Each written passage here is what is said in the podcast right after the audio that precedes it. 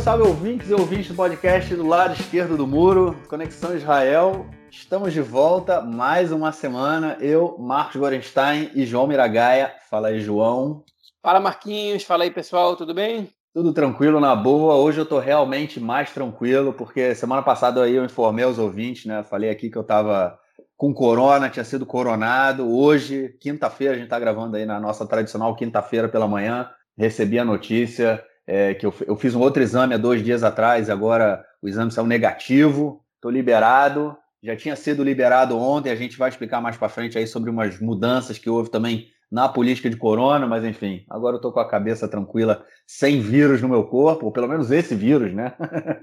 vírus com certeza a gente sempre tem no corpo, mas enfim. Vamos que vamos, vida que segue, vamos lá. Episódio grande, vai ser denso esse episódio. Continuamos aí com muita coisa acontecendo. Vamos lá então para o nosso primeiro bloco para falar justamente do coronavírus.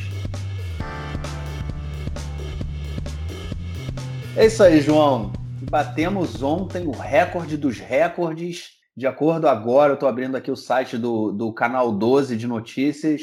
Ontem, 2.032 novos doentes foram aí é, identificados com corona. É muita gente. A gente, na, na, na onda anterior, gente, o máximo que a gente chegou foi quase 800, se eu não me engano, chegou a 700 e pouco, 800 em um dia. E agora a gente chegou aí a 2032. É, até ontem, né, a gente estava numa. Enfim, já continua numa confusão. A gente, hoje, é, na madrugada, foi nomeada uma pessoa que vai ser agora a responsável aí pela guerra contra o corona. E, enfim, a gente está nesse, realmente nesse momento aí. Um número muito alto de doentes, né, de pessoas sendo identificadas. Houve uma mudança na política do Ministério da Saúde. Ontem, eles, é, para liberar doentes assintomáticos, e é justamente aí que era o meu caso. É, as pessoas que, que, que é, doentes assintomáticos, eles ontem é, eles passaram a ser liberados a, depois de 10 dias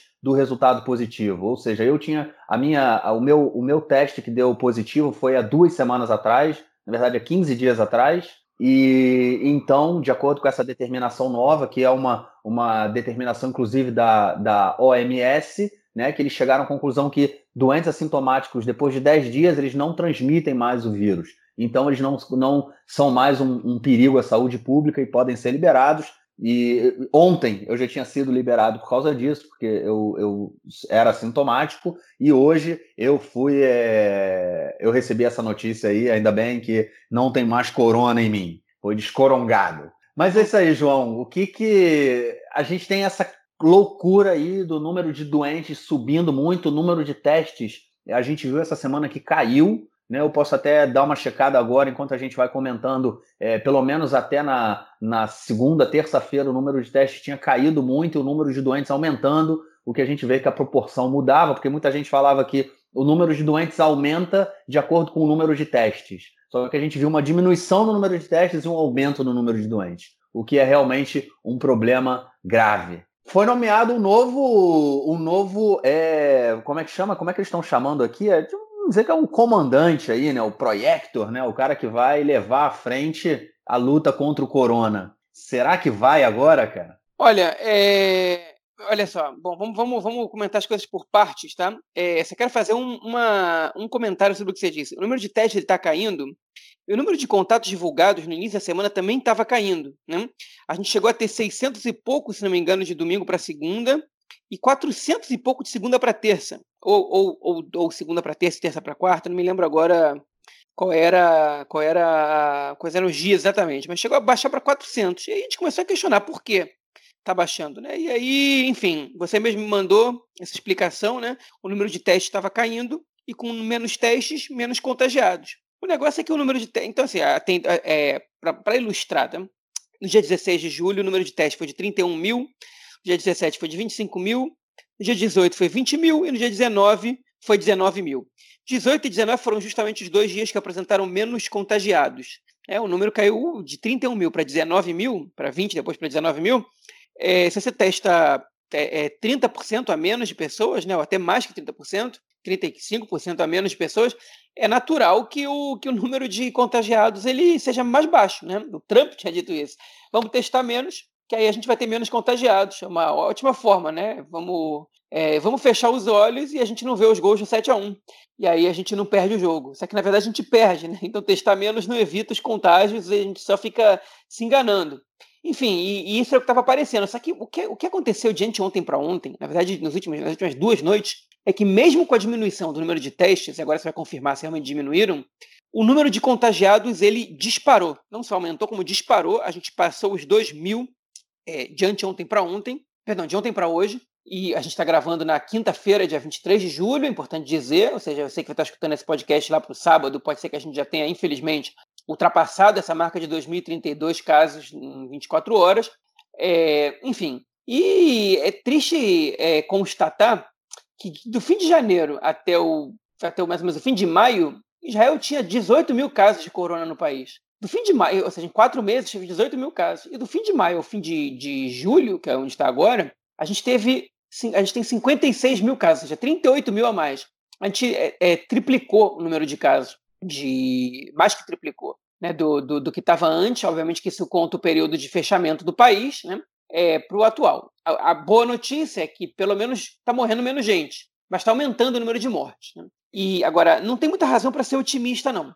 É, porque o Ministério da Saúde divulgou essa semana, o diretor-geral do Ministério da Saúde divulgou essa semana, que a gente, em, entre duas e três semanas, se não tiver uma mudança drástica de política pública, vai chegar à casa dos mil doentes em estado grave. E o sistema de saúde israelense ele só é capaz de absorver 750 doentes em estado grave, de dar, de dar atenção, de, de tratar 750 doentes em estado grave ou seja, 250 a mais, assim, um quarto a mais, né, é, é, representa, significa colapso do sistema de saúde, okay? o que pode significar que essas pessoas elas vão ser subatendidas ou não atendidas e aumenta muito as chances de elas morrerem. Okay? Então, se o número de, de mortos hoje em Israel está em 433, né, é, ele poderia hoje, no caso a gente saltar para esses mil, ele poderia ter um aumento de 250, okay? que é um aumento de 60 e tantos por cento, né? é, é, só pela falta de cuidado em relação ao fechamento, em relação a políticas públicas para controlar é, a expansão do vírus que está acontecendo agora. Né?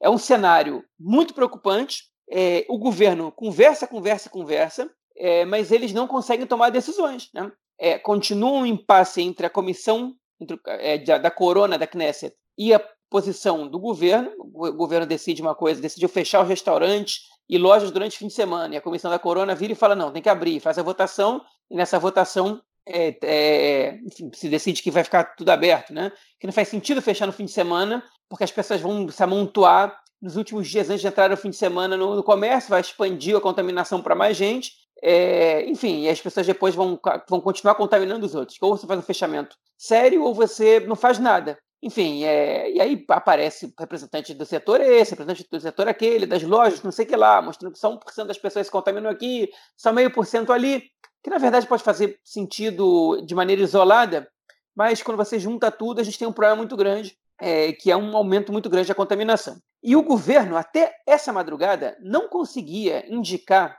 uma pessoa, eles criaram um cargo, a gente falou sobre esse cargo na semana passada, que fontes disseram que podia ser dado para o Bennett, não foi, não foi dado, não sei se chegou a ser oferecido é, nos bastidores, mas não foi dado. É, se negociou com um general do, do exército chamado Abulafia, né, das Forças Armadas. O Ministério da Defesa é o ministério com melhor organização, com maior orçamento do Estado, né, e ele tinha uma possibilidade maior, segundo a visão de alguns, de é, fazer um controle maior sobre a corona, de fazer inspeção, de fazer exames, de controlar o fechamento, de controlar as quarentenas.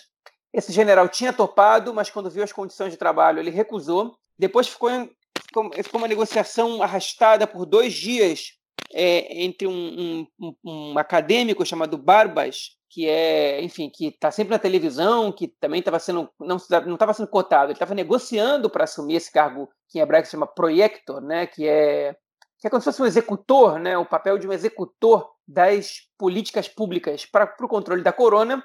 É, o Barbas, ele até ontem de noite, ele, ele botou, na verdade, a, é, a, ele impôs, na verdade, uma, uma, uma, regra, na verdade, não uma regra, ele colocou essas imposições, ele disse, olha, ou que eu vou ter autonomia nesse, nesse, naquele ponto, ou que eu não assumo esse cargo. É, enfim, ele colocou isso bastante bem claro, a gente não sabe quais são os pontos pelos quais ele queria autonomia porque eles não foram divulgados, mas a gente sabe que isso foi o que aconteceu. E no final das contas, ele tirou sua candidatura para assumir esse, essa posição, ele que tinha lançado sua, sua candidatura.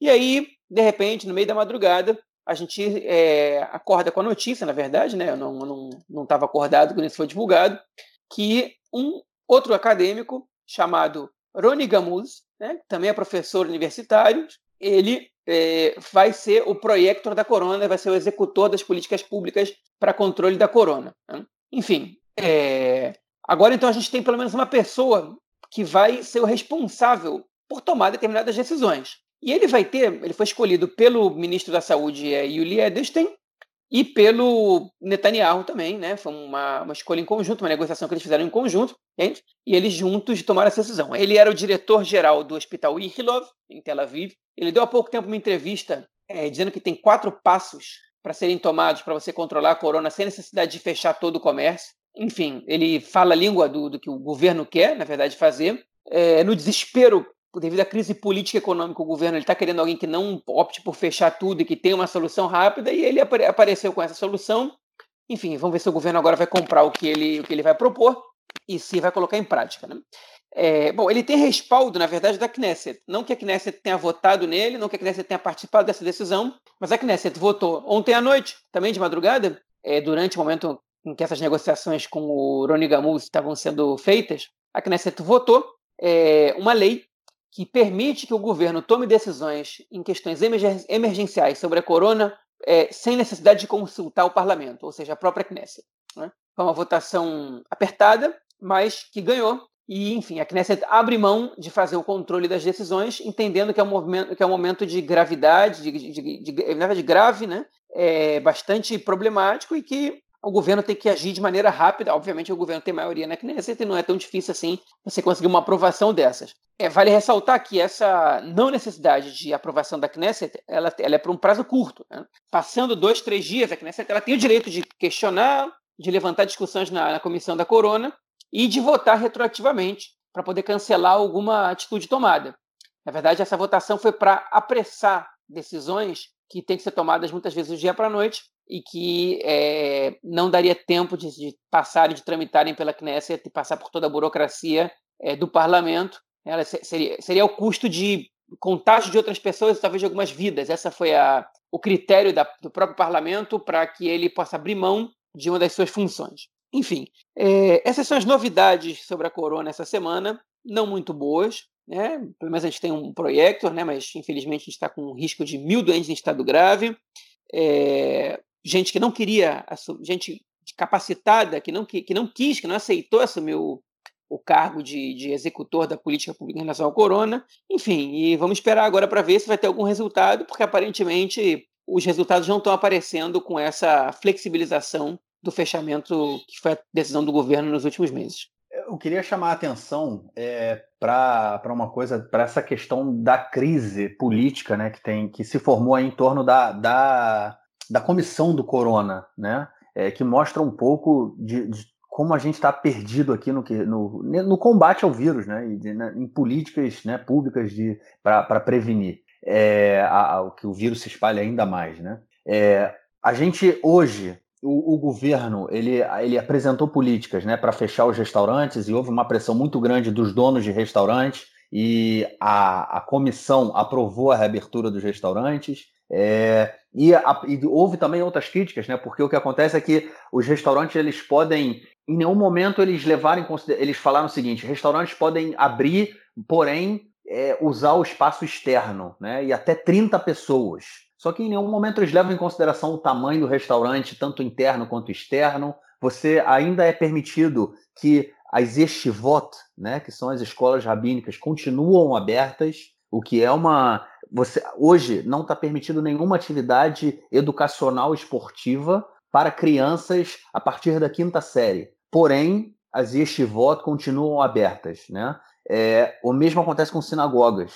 Você ainda está permitido o encontro é, de sinagogas que, que as pessoas permaneçam é, é, em reuniões de até 10 pessoas, que curiosamente ou coincidentemente, é o número do minyan, né? Da gente que as rezas precisam de 10 pessoas, 10 homens no caso, para que ela seja validada, então o governo permite que haja é, o encontro e a reunião de 10 pessoas em lugares, é, é, lugares fechados. É, é segundo o costume ortodoxo. O né? costume ortodoxo, tem toda a razão, tem toda a razão. Eu pensei nisso, eu só não queria entrar nessa discussão, mas é importante, muito importante aí você é, colocar isso e deixar isso claro, tem toda a razão. É, enfim, a gente tá, tá uma assim, tá uma a gente tem hoje um desgoverno nesse sentido, né? São as políticas elas não são pensadas elas aparentemente não são, elas não são, é, é, não é tido nenhuma, nenhum pensamento lógico para que as políticas sejam tomadas. Inicialmente, o governo tinha fechado piscina pública, praia, é, as academias, é, é, atividades turísticas, é, pontos turísticos, né? É, tudo isso no final de semana, né? Shopping, loja, tudo isso no final de semana. Porém, shopping, loja, boa pa parte né, das atividades turísticas, é, parte dos museus, não todos os museus, mas parte dos museus é, já ficam fechados nos finais de semana, né? É, ou seja, que mudança é essa? Entendeu? Restaurantes em, boa, em, em várias cidades eles fecham no final de semana. É, em outras cidades, é, muitos restaurantes ficam abertos. Vamos supor, em Tel Aviv, é, você tem que uma população é, secular é muito maior, né? Você tem restaurantes que eles, a boa parte, ou até a maioria dos restaurantes, eles não, não são caché, né? eles não respeitam a, a kashrut, então eles abrem no final de semana. É, porém, em Jerusalém, a grande maioria dos restaurantes é, e da cidade inteira está fechada, ou seja, não muda muito. Né? E uma das críticas que foi feita é, pelo Barbache, né, esse, esse, o, o, cara que ia ser o responsável pelo corona e, e, não assumiu no final, é que ele falava: gente, o que, o, que o, a política do governo hoje é que as pessoas se é, contagiem durante a semana, fora de casa, e no final de semana elas, elas contagiam o resto da família em casa, porque elas não têm para onde ir e ficariam em casa. Né? É, ou seja, esse também foi um dos motivos que. Uma das críticas dele ao, ao modelo que o governo estava fazendo aí, estava adotando. No final, a comissão do Corona ela optou por abrir as praias, deixar, deixar que a população possa ir às praias no final de semana.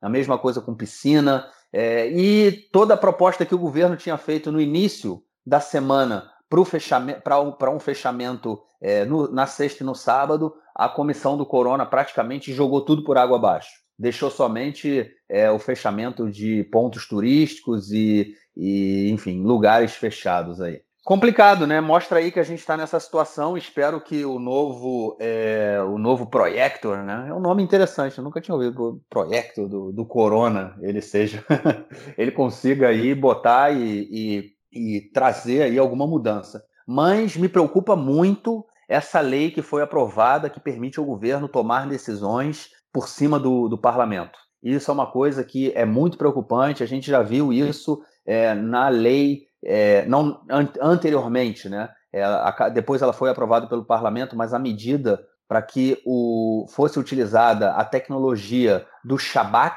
né, que, que eles rastreiam as pessoas pelo GPS é, do celular, é, e aí avisam quem teve contato com você. Por exemplo, eu Logo depois que eu fui, é, que a minha, meu resultado saiu positivo, eu recebi um SMS dizendo que o governo estaria usando, inclusive, medidas é, é, tecnológicas é, para é, para ajudar a rastrear quem teve, quem teve contato comigo. Ou seja, o governo entrou, pegou o meu, meu número do telefone, rastreou o meu GPS e mandou mensagem teoricamente, né? Assim que funciona. Manda mensagem para todo mundo que teve contato comigo duas semanas antes do meu resultado sair positivo. É, e essas pessoas receberam, é, receberam SMS e foram informadas que elas tiveram contato com um doente de corona, com a pessoa que testou positivo, e deveriam entrar em isolamento imediato. Essa, isso aí foi aprovado pelo governo sem passar pelo parlamento, né, na primeira onda, depois o parlamento aprovou essa medida, é uma medida que até hoje ela vem levando, é, vem levantando muitas críticas, é, porque ela, obviamente, ela interfere, ela entra diretamente, né, no direito, na, na privacidade de, de, todo cidadão, né? Afinal de contas, o governo tem acesso aos lugares em que eu estive, né? E, e é uma coisa extremamente complicada se a gente for parar para pensar nisso, principalmente porque essa tecnologia tem se mostrado muito falha muito falha, não é, ela não é, é, exata. Então, tem pessoas que estão recebendo mensagens e não tiveram contato com o doente, é, não tiveram no local onde elas, elas recebem. Porque a, a, mensagem é: você esteve no local tal, tal, tal, no dia tal, a, é, entre a hora tal e tal. E lá teve um doente de corona. E o cara fala: não, mas eu não tive lá. Então ele tem que entrar em contato com o Ministério da Saúde para dizer que não estava lá, não sei o quê. Então, há muitas críticas a, a, a respeito disso, porque essa tecnologia é feita para rastrear, não rastrear um número tão grande de pessoas, né? E também é uma é uma é rastrear tipo uma pessoa com uma certa distância, não é para ter dois metros de distância, entendeu? Não é uma coisa tão a tecnologia não é tão perfeita para rastrear uma, uma distância tão pequena, num tempo tão curto, enfim é mais uma invasão de privacidade do que uma eficiência. Então está sofrendo também muitas críticas. E agora o governo ele recebe essa autorização para atuar sem o parlamento, defender políticas e apresentar políticas sem que o parlamento aprove ou não. É um tanto quanto complicado, né? Um tanto. Eu sei que é uma situação de emergência, mas enfim, é, se o governo tivesse atuado anteriormente como precisava, ele talvez não precisasse chegar a essas medidas. Então, o que a gente vê é uma crise né, do sistema democrático, como ele deve funcionar, em função das falhas anteriores do governo. E isso aí a gente tem que ficar de olho aberto para não avançar, principalmente em função das coisas que a gente vai falar aí no bloco, no próximo bloco. É isso, cara. Tem alguma coisa aí que você queira acrescentar? Não, podemos passar. Vamos passar então. Vamos então para o nosso segundo bloco, onde a gente vai falar aí de política e de tudo que está acontecendo aqui no país.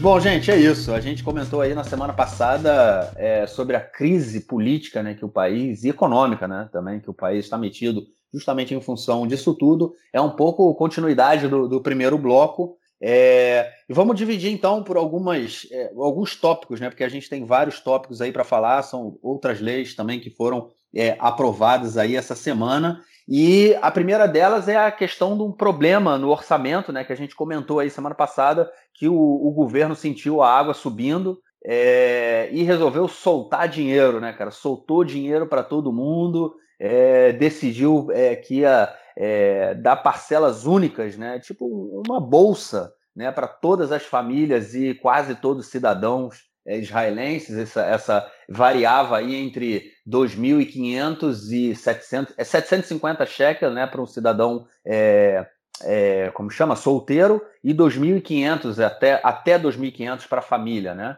É, para famílias. Isso variando de acordo com o número de filhos e tudo mais. E essa polêmica continua essa semana, né, cara? Porque tem muita gente aí com milhões na conta ganhando dinheiro, né? E o governo não sabe direito a quem dá, a quem não dá. Houve críticas. É, tem gente puxando aí os setores ultra-ortodoxos falando, ué, por que, que a família com oito pessoas tem que ganhar o mesmo que uma família de três pessoas?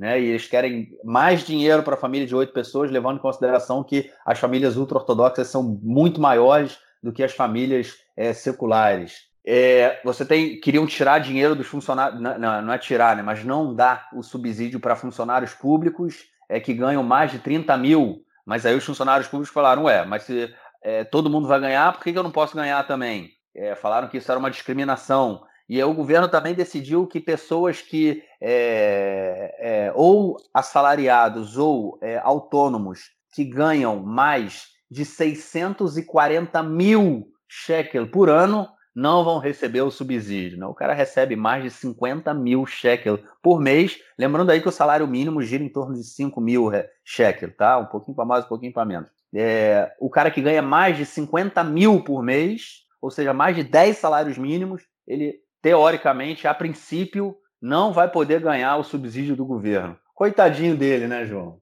É, enfim, vamos, vamos organizar todo esse pensamento, porque aconteceu muita coisa na política em Israel e a maioria dessa, desses acontecimentos eles estão girando em torno da questão econômica. Tá? Então, vamos, mas, mas a gente vai começar por uma questão que não é econômica, mas que é muito importante acontecendo nessa semana. No domingo é, dessa semana, né, aqui em Israel, domingo é dia útil, é, aconteceu o julgamento do Netanyahu, é a primeira, a primeira parte do julgamento do Netanyahu.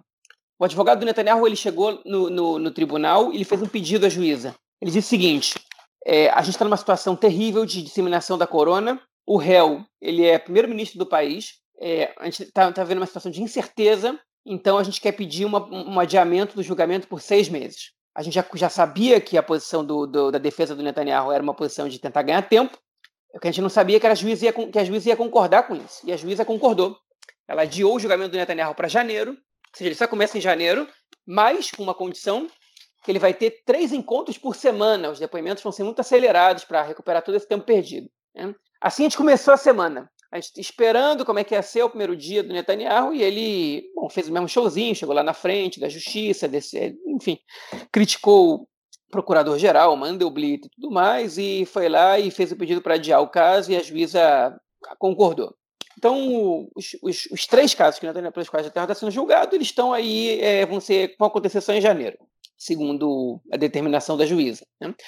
Então, isso deixou o Netanyahu com um pouco mais de fôlego para poder trabalhar é, no que para ele é importante. Okay? Só não me perguntem o que para ele é importante, porque, enfim, talvez é, a gente tenha discordâncias um com o outro aqui. É, e aí o que a gente viu depois desse dia foi que é, é, o Netanyahu ele precisa de algum jeito botar ordem na bagunça que é esse governo. A gente falou aqui várias vezes sobre a oposição interna que o Netanyahu tem dentro do governo por parte do, do Carola Van, do Azul e Branco né, e do Partido Trabalhista, que, enfim, na questão sobre a votação sobre é, impostos retroativos ou sobre perseguição de juízes, né, eles estão votando contra o governo, né, e contra, contra o Likud, pelo menos, né, contra o partido do primeiro-ministro, o maior partido do governo. Então a gente já sabia que existia essa oposição interna. O que a gente está começando a ver agora é que existe uma oposição, está começando a surgir uma oposição interna às claras, não é nos bastidores, dentro do Likud. As pessoas do Likud estão discordando umas das outras. Né? A primeira foi a Ifat Sassa Biton, que, que é a presidente da comissão do, da Corona, que tomou uma decisão contrária à decisão do governo. E depois, um pouco depois, essa semana, teve uma briga de muito baixo nível entre o, o, o chefe, o líder do governo na Knesset, Miki Zohar, e o ministro das Finanças, Israel Katz. Miki Zohar fez muitas críticas ao Israel Katz é, pela, pela tomada de decisão do fechamento de restaurantes. E o Israel Katz disse que o Miki Zohar está tá fazendo essa crítica só porque ele tem um primo que é dono de um restaurante, é, ou seja, baixou o nível, e aí ficou um disse-me-disse, as pessoas tentando mudar o assunto, tentando botar panos quentes, e o Miki Zohar insistiu em falar, falou, bom, agora então vou deixar claro para vocês que os negócios obscuros da esposa do Israel Katz. Baixaria total. Até agora ele não, não, não, trouxe a público os casos da esposa do Israel Katz. Até estou curioso para saber do que ele está falando. Também vou ficar curioso para saber porque ele, não, porque ele não disse isso antes, né? Já que é, se é uma coisa ilegal a gente, ou imoral, a gente espera que, que se, você, se, não, se você não fala, você é cúmplice, né? Mas enfim. E aí, de repente, alguns outros parlamentares do Likud começaram a fazer críticas ao governo. A questão dessa desse subsídio de até 3 mil shekel que as famílias podem receber, é, dependendo da quantidade de filhos, que é para todo mundo. Quem aparece ali no meio da bagunça? Ele mesmo, Guidon Sar, o principal opositor do Netanyahu, o número 4 do partido que não recebeu nenhum ministério, exatamente por ser o opositor do Netanyahu. Ele está ali criticando o governo, sem falar o nome do primeiro-ministro, mas está se aproveitando da situação. Ele está vendo que, que o próprio partido está começando a, a entrar em crise um com o outro. Ninguém se arrisca muito a criticar o Netanyahu, mas as pessoas não estão tendo nenhum problema de implodir a paz interna que imperava é, no Likud, aparentemente. Então, essa oposição dentro do governo emana, obviamente, dessa crise econômica gigante, que é uma situação crise também de saúde pública, mas acho que o que preocupa o Likud principalmente é a crise econômica, uma situação é, que o Netanyahu não tinha enfrentado até agora. Ele, durante os últimos 11 anos, viu um momento de estabilidade da economia. Alguns dizem que é por mérito dele, outros dizem que ele só fez, ele só controlou, ele só administrou é, o crescimento econômico, é, é, porque, até porque existem muitas críticas em relação a, ao aumento do custo de vida e aumento da desigualdade e o empobrecimento de parte da população nos últimos 10, 11 anos. Enfim, mas é, até, tem, até então, ainda assim, o desemprego era muito baixo, né, as reclamações pareciam supérfluas, porque ninguém, muito pouca gente realmente, é, pelo menos do, das populações é, não ultra-ortodoxas e não árabes, especialmente os beduínos, apareciam com problemas é, financeiros ou que, que, são consequências de problemas financeiros como fome, né, é, diariamente, e quando apareciam, é sempre a mesma resposta: bom, são os árabes, bom, são os ultra-ortodoxos, né, são uma parcela pequena da população, em geral está bem para todo mundo, os ortodoxos eles estão mal porque não querem trabalhar, os árabes porque não participam do, da sociedade da maneira correta, né, no que, que também, é, enfim, é, rejeitam a participação do, do, é, numa sociedade ocidental, estudos acadêmicos e inserção na, na sociedade. Enfim, essa, esse é o argumento que a gente escuta ou não escuta, mas sabe que as pessoas pensam. É, mas, de repente, o, a linha desceu mais, o número de desempregados subiu de 3,4% para 21% da população, empobrecimento muito grande, inclusive do público askenazita, né, que é público de origem ocidental da Europa, é, que de classe média, né, essas pessoas também estão empobrecendo. A crise econômica está batendo na porta da base do Likud, que é principalmente o público é, sefaradita, né, de origem oriental, que é, enfim, que é eleitor do Likud desde muitos anos, desde os anos 70 pelo menos, gente que, enfim, que trabalha com comércio de alimentos, gente que, que, uma parcela um pouco, um pouco mais pobre da população em comparação com os askenazitas, e quando esse, quando esse negócio começou a pegar e as pessoas começaram a, a fazer críticas públicas ao Netanyahu e ao governo, e aparecer nos programas de televisão, né, é, detonando às vezes alguns ministros, o próprio primeiro-ministro, Aí o negócio esquentou, aí o Likud mesmo virou um caldeirão, né? e é, o Netanyahu anunciou aquelas ajudas financeiras, aumento do seguro-desemprego, que o, o, a Previdência Social ainda não confirmou que essa, que essa decisão foi tomada, eles ainda não receberam nenhuma mensagem oficial, já tem mais de duas semanas que o Netanyahu tinha dito que ia aumentar o seguro-desemprego até, até junho de 2021, e essa, essa ajuda que ia ser dada de até 3 mil shekels, né, de entre 750 e 3 mil shekels para pessoas barra famílias, que a gente comentou na semana passada, também está em xeque por causa das críticas, das grandes críticas que, que, que apareceram. Por que, que, as pessoas com dinheiro têm que receber essa ajuda? Por que, que, por que, que essa ajuda é tão pequena, já que ela não resolve nada? Por que, que esse dinheiro não vai para os autônomos e para os pequenos empresários? Né? Porque, enfim, por que, que toma esse tipo de decisão? É, e aí o Netanyahu ele teve que sentar com o Gantz, que foi um dos opositores desse projeto, para ver como é que o governo está em sintonia, né? O, o, o, o vice-primeiro-ministro que vai, que vai substituir o primeiro-ministro daqui a pouquinho não estava nem sabendo dessa decisão quando ela foi tomada, então ele critica em público e agora eles sentaram para resolver isso. É, não chegou a uma conclusão ainda sobre o que vai fazer, que, que vão fazer com isso. Alguma coisa vai ser dada, mas a gente não sabe é, quanto, nem, nem, nem como, nem para quem. Enfim, e aí, no meio de toda essa indecisão do, do governo em polvorosa, as pessoas se lembraram que até o final de agosto, menos 40 dias, o governo precisa aprovar o orçamento anual. E aí a gente tem uma, uma questão muito é, sensível, né, que precisa de uma mini explicação. O orçamento ele tem que ser aprovado anualmente pelo governo. É verdade que há, alguns, há dois anos o governo decidiu que o orçamento tem que ser, agora ele é, ele é bienal, né? ele, não é, ele não é mais anual, ele é bienal. Se aprova um orçamento de dois anos. É, enfim, então o orçamento ele tem que ser, é um orçamento que tem que ser aprovado. Caso o orçamento não seja apresentado pelo governo, o orçamento do Estado, obviamente, dos gastos públicos, para o ano seguinte, né? é, ou caso, caso ele não seja aprovado, ou caso ele não seja apresentado, imediatamente após a data, a data estipulada que ele deve ser levado à votação, é, são convocadas novas eleições. Então o governo ele é obrigado a aprovar o orçamento. Né? Antigamente era anual. Agora a gente está falando do orçamento de 2020 que não foi apresentado até agora, porque o ano começou com eleições, se você não lembra, lá para março teve eleições. É, então, até agora não foi apresentado o orçamento de 2020.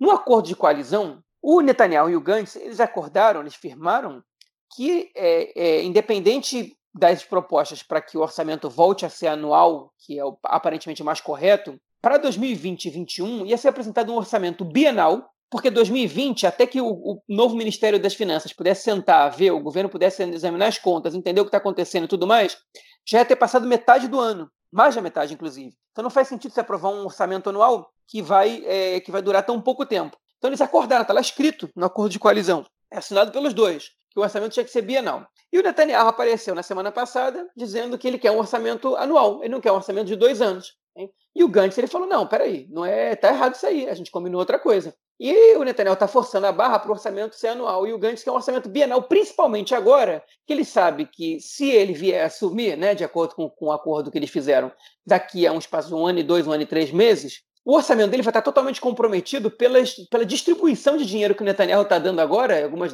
parte delas de maneira inconsequente, é, por causa da crise da corona. E o Gantz ele quer ser parte da decisão sobre o orçamento de quando ele for primeiro-ministro. Nada mais razoável, né? Principalmente se o caso está acordado no, no, no, no, né, no esquema, no acordo de coalizão que eles fizeram. Mas o Netanyahu está insistindo nisso. É, enfim, eles estavam nesse impasse também. E aí, enfim, como toda, como toda situação precisa de um, de um, de um, de um gatilho, né, de um primeiro disparador, essa semana, dois deputados, um, é, é um do Meretz, né, o Nitzan Horowitz, que é abertamente homossexual, e a Merav Mihaeli, que é uma deputada do Partido Trabalhista, que não está fazendo parte do governo, ainda que seu partido esteja, apresentaram uma proposta para tornar ilegal é, a terapia de cura homossexual, cura gay, como se diz no Brasil. Aqui tem um nome um pouco mais bonitinho, tipo Lei Amará, que é um, tratamento de conversão, mas conversão no sentido de conversão de orientação sexual. Né? Ou seja, eles querem transformar isso numa prática proibida, okay? dizem que não tem nenhuma base científica, e realmente não tem,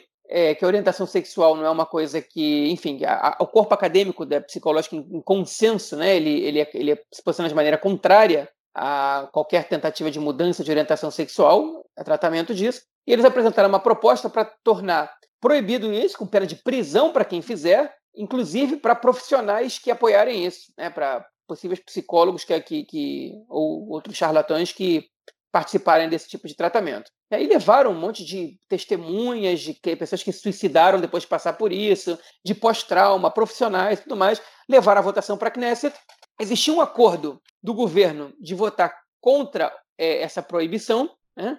porque por exigência dos partidos ultra-ortodoxos, e o Azul e Branco, já se dando conta de que o Netanyahu estava levando o governo é, é, ao fim, né? que estava levando com essa questão de fazer questão de, de aprovar um orçamento de um ano, eles decidiram que se é para se é para quebrar tudo, então a gente vai quebrar sem sair mal com a parcela da população que vota na gente, okay? que é tolerante, com a população LGBT. Né? Então, o Azul e Branco informou algumas horas antes, a maior parte do governo, que eles votariam a favor da proposta de tornar proibido é, a terapia de cura gay. Vamos usar o termo em português que se popularizou, é de cura gay. E aí o que aconteceu foi que é, parte grande dos parlamentares do Likud se abstiveram, porque também não queriam ficar mal, mal na foto com parte dos eleitores.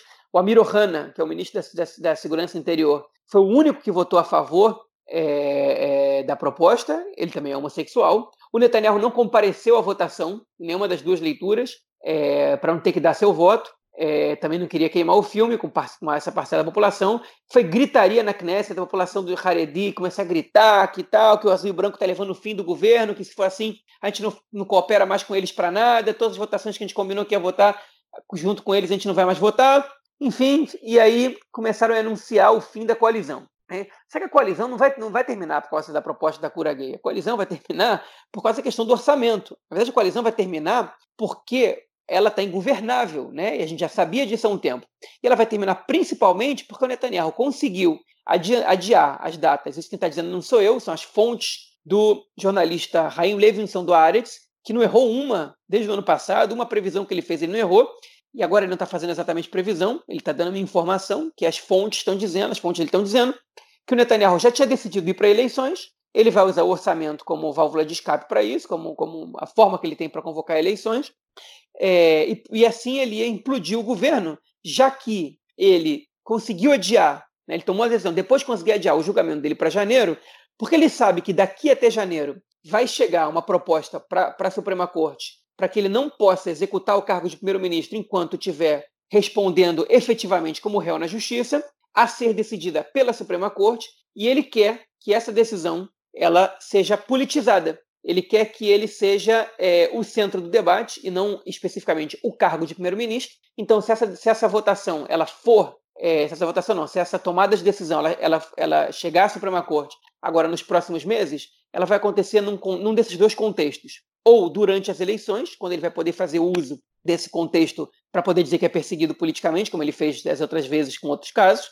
é, que esse julgamento é um julgamento político, que não tem nada, que não tem corrupção nenhuma, que não tem nada, que tudo que eles querem é tirar ele do, do poder, ou a situação número dois, que ele seja recém-eleito, né, que ele aposta que hoje ele ainda tem uma chance de ganhar do que talvez tenha daqui a um tempo, ele como recém-eleito ele desmoraliza uma decisão dessas, porque, porque não foi tomada antes. Agora que, que, que a população votou em mim sabendo que eu podia é, ser primeiro-ministro, vocês vão lá e me tiram do cargo, né? Então é, ele, ele tem pressa em que tenham eleições, as eleições seriam em novembro, por isso ele teria decidido essa, essa forçar a barra com a questão do orçamento. Mas tem uma questão aí que a gente tem que levar em consideração. Se o governo cai enquanto Netanyahu estiver sendo primeiro-ministro, por responsabilidade dele, ou seja, porque ele não cumpriu um acordo, ele é obrigado a ceder o lugar para o Gantz do dia que forem convocadas as eleições até o dia das eleições.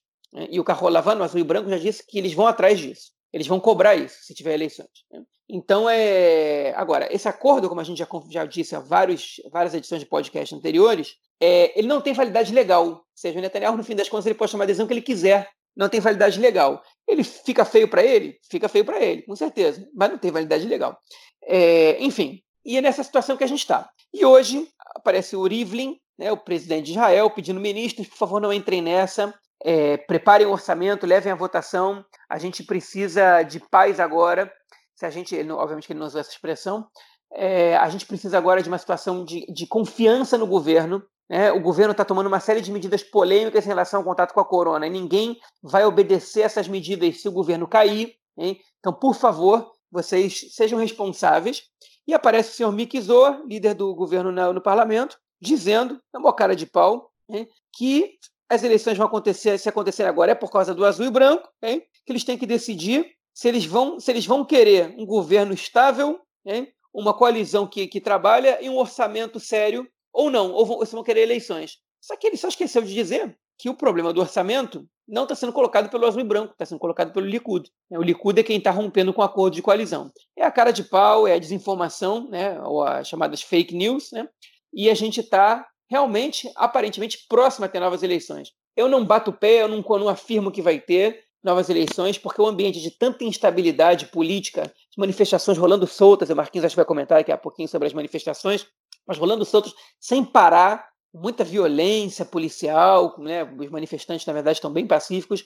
Enfim, e eu, eu não sei, eu tenho muitas dúvidas se o Netanyahu ele realmente vai querer é, é, ir para eleições no momento que ele está agora. Pode ser que depois seja ainda pior, mas como ele não precisa tomar decisão hoje, talvez nas próximas duas, três semanas alguma coisa aconteça. Eu acho difícil dizer que vão acontecer eleições agora, porque o momento é muito desfavorável para todo mundo que é parte do governo. É, eu acho que você deu aí o panorama de como está confusa a situação aqui, né, cara? É... Enfim, vamos ver, vamos ver o que vem para frente. É... Eu realmente, eu, é, foi o que você falou agora no final. Não, não dá para saber se, se vai ter ou não eleição, porque eu acho que ninguém quer o caos, né? Tá grande e eu acho que tem partidos que estão na, na, na coalizão que eles estão com medo e se tiver eleição eles vão sumir, né? É, tem outros aí que se fortaleceram um pouco, enfim. É, mas realmente, eu acho que é um momento muito, muito complicado. A gente tem outras prioridades. É, se fosse para ter eleição, já era para ter tido antes, né? Mas enfim, não teve, mas vai saber, né? A política israelense é, é muito doida e é difícil da gente fazer qualquer tipo de previsão. Bom, vamos falar então, João, dessa, dessa outra questão que você tocou agora no, no seu comentário sobre é, a, a violência policial, né? A gente tem visto aí uma série de manifestações, são manifestações quase que diariamente, é, várias vezes em frente à casa do primeiro-ministro é, do Bibi, né, em, em Jerusalém, é, outras também na, em Tel Aviv, né, na Praça Arábia, na Praça da Prefeitura de Tel Aviv, é, que é um ponto tradicional. E também ontem houve manifestação em frente à casa do Yuli Edelstein, né, do, do ministro da Saúde. É, teve manifestação na, nessa semana também houve manifestação saindo da casa do primeiro-ministro e chegou até o Knesset, né, o parlamento, onde houve a polêmica aí da menina que subiu na, na menorá, né? Que tem ali em frente ao parlamento, na tradicional menorá, tem várias pessoas que vêm a Israel e tiram foto ali. A menina subiu na menorá e tirou a blusa, mostrou os, os seios, né? E foi um, um bafafá, né? Tudo. É, você tira o foco e coloca, tira o foco da manifestação e coloca numa coisa menor do que aconteceu. E o que a gente vê, o que chama muito a atenção, a gente comentou isso na semana passada também, é a violência policial, desmedida e descontrolada. Né? É, a gente, o, o direito de se manifestar em Israel hoje, ele está sendo suprimido, porque a polícia vem batendo de frente, é, eles determinam regras, né? Há regras aqui, tipo, você não pode fechar a rua com a manifestação, porque você vai atrapalhar o trânsito, vai atrapalhar o direito de ir das outras pessoas. É, e quando os manifestantes vão para a rua, ainda mais numa manifestação que chega duas, três, quatro, cinco mil pessoas, é impossível você ficar na calçada, a polícia sai batendo o pau. E aí, João, como é que a gente lidar com essa violência policial, cara? Olha, é, isso na verdade, tá? como a gente comentou na semana passada, ele é uma novidade quando se trata da, da população judaica em Israel, especialmente a população judaica ashkenazita, né? Eles não estão acostumados a apanhar em protesto, e os protestos aqui em Israel, eles são muito é, servis, né? Você marca a hora, a polícia permite ou não permite o protesto, ela diz aonde você pode ir, qual, qual percurso você tem que fazer, você não pode sair disso, e tem hora para começar, tem hora para terminar. Assim funciona. E as pessoas obedecem essas diretrizes da polícia e em geral, né? É uma coisa que é, é, me causa um pouco de perplexidade. Como é que você vai fazer um protesto que é uma coisa super é, subversiva, né? Você está aí protestando contra o Estado, né? Obedecendo às regras do Estado, né? É, de maneira tão disciplinada e, e, servi, e serviliente assim. É muito curioso como as coisas acontecem aqui em Israel. Obviamente que não são todas as parcelas da população que obedecem é, essas regras, né? Os árabes, não, não, os árabes israelenses, não estou falando dos palestinos, não, os árabes palestinos, óbvio, os árabes israelenses não, não obedecem essas regras em geral. É, a população ultra-ortodoxa também não, não obedece. A gente está falando não, não sem uma razão de duas populações que têm muitas questões e muitos problemas de admitir é, esse Estado judeu por cima deles. Parte da população ultra-ortodoxa é, que não, não reconhece uma autoridade por cima deles que não seja divina, né? E a população árabe israelense que, que também não reconhece o caráter judaico do Estado, esse Estado de Israel, e enfim, e, e, e obviamente que não vai obedecer, mas o resto da população em geral obedece essas regras. A gente teve raras exceções nas manifestações de 2012, que não foram grandes como as de 2011. É, a gente teve mais desobediência civil e a gente também teve população da é, protestos da população etíope, é, israelense de origem etíope também foram mais é, causando um pouco mais de desordem, o que é comum no mundo inteiro menos aqui. Então aqui está proibido bloquear a rua, aqui está proibido, é, às vezes, gritar determinadas coisas, aqui está proibido você tomar percursos diferentes do que a polícia deixa, fazer manifestação no meio da semana, é, na hora que a polícia na, na, hora que a polícia não quer que você faça, enfim, causar trânsito, tudo isso está proibido. Você tem, pode fazer protesto, você não pode incomodar.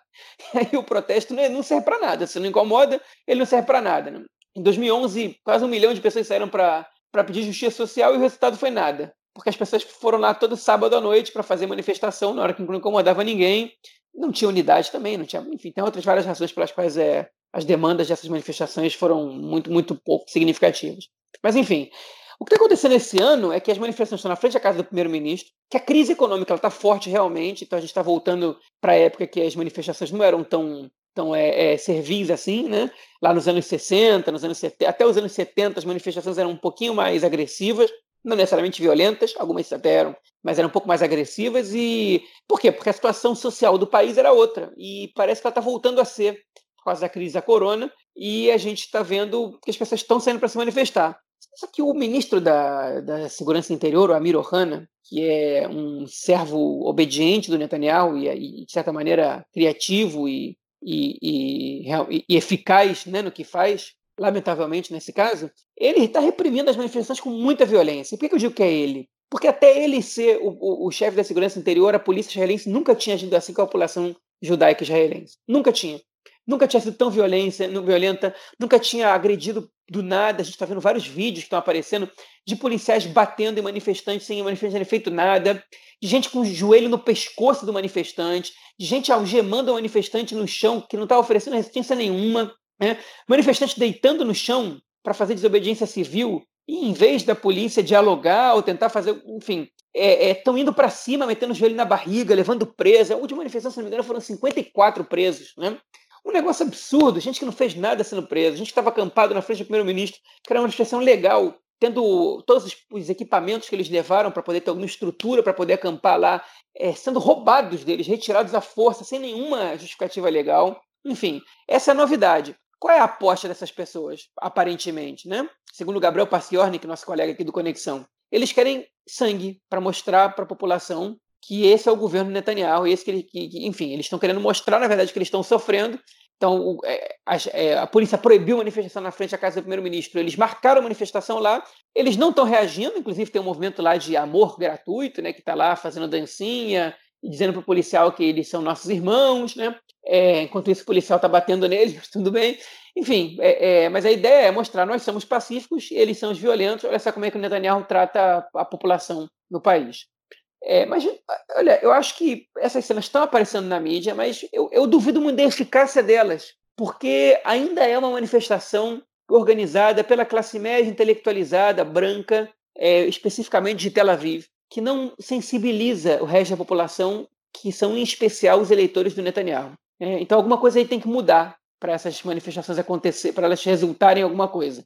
É, o que tem que mudar? Aí eu deixo essa pergunta para vocês. Mas eu, eu, eu, sou cético em relação a, a, ao papel isolado das manifestações que estão acontecendo é, é, na, na, frente da casa do primeiro-ministro em Tel Aviv. Por outro lado, que as manifestações que são realmente significativas são as declarações públicas de eleitores de Netanyahu na televisão, mostrando sofrimento, né, nas redes sociais, dizendo que não, não pode. É, assim, enfim, acho que são mais genuínas é, é, de eleitores de Netanyahu que não precisam ir para a rua para mostrar descontentamento e para contagiar outra, é, para contagiar a própria parcela da população. Essas manifestações, eu acho que elas podem resultar é, numa mudança de tendência do eleitorado, mas ainda está cedo para dizer qualquer coisa. Hoje por hoje, as últimas é, é, é pesquisas mostram para a gente que, a, a, apesar de ter caído muito, é, de ter perdido muita vantagem, o Netanyahu ainda seria é, vencedor nas eleições, em supostas eleições que acontecessem no dia de hoje. Vamos esperar para ver. Eu acho que o ambiente ele é novo e com novidade, gente, enfim, com contextos novos, a gente espera resultados novos também. Bom, complicado, né, cara? Essa violência aí, realmente, é, ver como é que tem sido tratada é, o direito de manifestar né, aqui em Israel. Ou você fica em cima da calçada e, e não incomoda ninguém, é, ou, enfim, entra no palco a polícia. Vamos ver como é que vai ser. É, Vamos... Mas, é, mas é que eu acho que dessa vez tá... a diferença é a seguinte: em 2012 eu participei das manifestações e as pessoas não obedeciam à polícia. E a polícia estava lá tirando foto e, e, e, investigou algumas pessoas e até levou algumas presas que eles julgaram que eram alguns organizadores das manifestações, que é uma postura um tanto quanto autoritária, mas não foi violenta fisicamente. A diferença é que essas manifestações são violentas. E para mim tem uma ordem aí dizendo acaba com isso rápido. Não deixa que isso contagie as outras pessoas. Então acho que tem uma, tem uma mudança de orientação aí e isso é, enfim, isso, isso, essa é a novidade e isso é perigoso. É, é extremamente perigoso, né? Porque é, vamos ver se a, a população. É, é a questão é, ou é, pode ser uma aposta, né? Ou a população vai falar, olha lá, as, as manifestações estão muito violentas e não vão, ou a, ou os manifestantes vão começar a agir com violência também, né? Porque também, no momento em que os manifestantes começam a agir com violência, você consegue também fragmentar, você deslegitima a manifestação e você fragmenta todo o movimento, né? Então, essa pode ser essa estratégia aí do Amir Ohana e do governo, né, do Likud. Você deslegitimar o movimento porque você incita a violência por parte da polícia os manifestantes passam a agir com violência, bem que até agora a gente tem visto uma resistência é, pacífica, né, que tem chamado muita atenção. Essa semana, inclusive,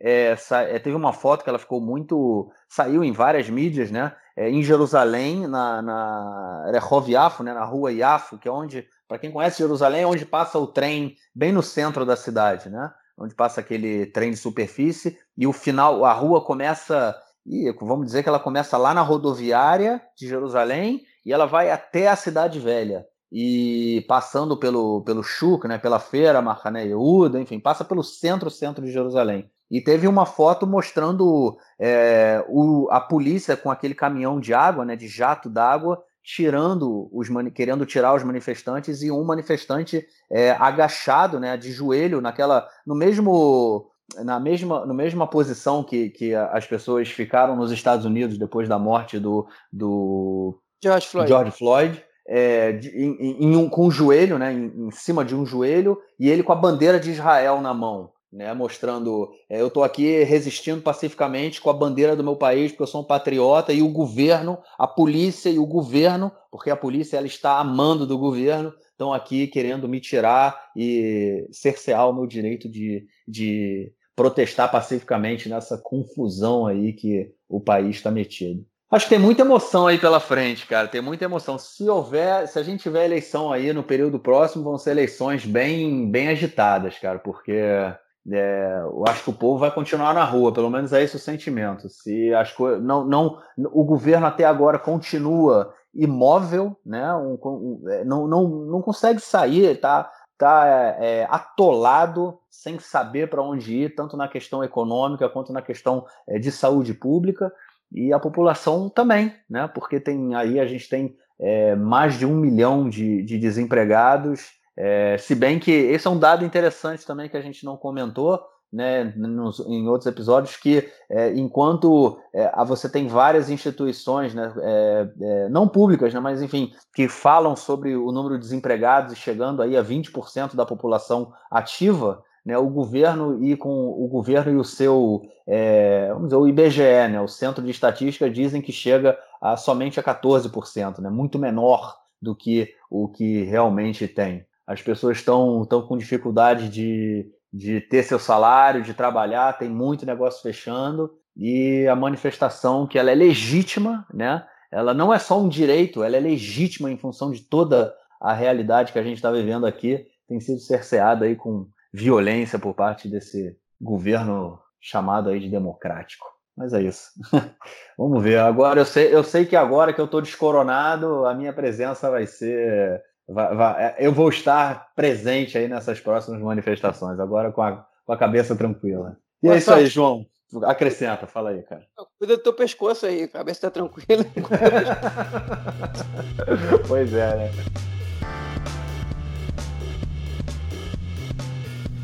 Meu caro Gorenstein, amigos do Conexão Israel do lado esquerdo do muro, mandar um abraço ao João, que realmente fez um desafio muito interessante ver quais os caminhos que o João percorreu, quais as coisas que o João fez, que realmente ele fez ou não fez, ou poderia ter sido, ou de repente não foi exatamente aquilo. Então agradecer a deferência. Liga principal do basquete masculino israelense chegando ao seu final no próximo domingo, domingo agora, teremos os dois jogos das semifinais. Apoel Jerusalém contra o Rishon LeZion e o Maccabi Tel Aviv contra o Galil Gilboa.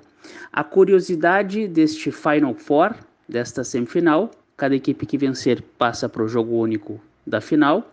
A curiosidade é que todas as equipes que participam desta semifinal ou destas semifinais são equipes que já conquistaram pelo menos uma vez o campeonato israelense. O Galil Gilboa conquistou na temporada de 2010 e o Rishon LeZion em 2016. Então esta é a curiosidade.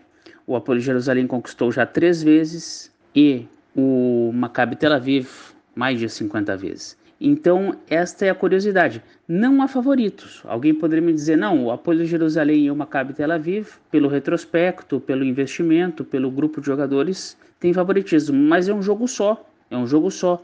O Maccabi Tel Aviv, por exemplo, teve dificuldades para passar pelo Apolo Tel Aviv, o tradicional rival, tendo superioridade, mas teve dificuldades, perdeu o primeiro jogo, foi ganhar o segundo pela diferença de pontos. Então está tudo em aberto neste desafio e vamos aguardar. Um grande abraço. É isso, cara. É... Episódio aí bem, bem com muita coisa, né, cara? Tá, tá... Não tá chato, né, João? Não tá chato, isso a gente pode dizer, né? Não, de jeito nenhum. não tá chato. Beleza, cara. Vamos ficando por aqui então. É, a gente volta aí na semana que vem, ou se pintar alguma coisa. Sur... É, um, como é que chama isso? Né? Um, última, última, última hora, não? notícia aí extraordinária. A gente, a gente aparece. Queria aproveitar é, um espaço aqui no finalzinho do programa para dizer, bom, o comentário que o Nelsinho fez na semana passada aí, o Arthur Cooperman, amigo aí, mandou uma mensagem dizendo que o Nelsinho tinha razão. Olha, ele tem razão sobre o que é joelho italiano no Rio e em Niterói, Nelsinho que é gaúcho, para quem não sabe. É, mas eu não, nunca fui muito fã disso, não. mas enfim, deu ponto para Arthur aí. Queria agradecer os elogios do Daniel Heinson também, é, para o podcast, que entrou em contato com a gente. E eu queria dizer para vocês, ele, ele chamou a atenção da gente, olha só, se você escuta pelo SoundCloud, você pode escutar também por todas as plataformas de podcast, tá? Pelo Google Podcast, pelo iTunes, pelo, pelo Spotify. Tem qualquer, qualquer plataforma das principais, está em todas, tá? Não precisa, pode baixar, escutar no celular tranquilo. Fica, não precisa escutar pelo SoundCloud, não. A gente, o SoundCloud a gente, é por onde a gente sobe o podcast para as outras, para as outras plataformas, é uma ferramenta. Também pode escutar pelo SoundCloud se quiser, não tem nenhum problema. E fazer um comentário aqui, o Eduardo Ravê é, me, me procurou a gente para comentar sobre a crítica que a gente fez sobre o programa do Netanyahu para distribuição de verba. E ele disse que, na verdade, é muito difícil. É, ele, como economista, né, disse que ele andou estudando essa temática da renda básica universal e como é que você distribui verba, riqueza. Ele disse que é muito difícil é, fazer essa distribuição excluindo algumas pessoas, porque isso é uma questão burocrática muito complicada, você demora muito tempo para descobrir quem são as pessoas que, recebe, que, não, que não tem que receber, né? E aí você acaba perdendo muito tempo e essa ajuda acaba, acaba chegando tarde demais para algumas pessoas. E que também se você tira o quê? Você tira os 1% mais ricos, ou os 10% mais ricos, né? Quanto, quanto dinheiro mais as pessoas vão receber? Mais 200 cheques, mais 250 cheques? Isso, é, isso é tão relevante assim? Então ele disse que, na verdade, ele não se opõe totalmente a essa, a essa ideia. Ele diz que, que se você quer fazer uma distribuição para a população, é, muitas vezes você tem que dar para as pessoas mais ricas também.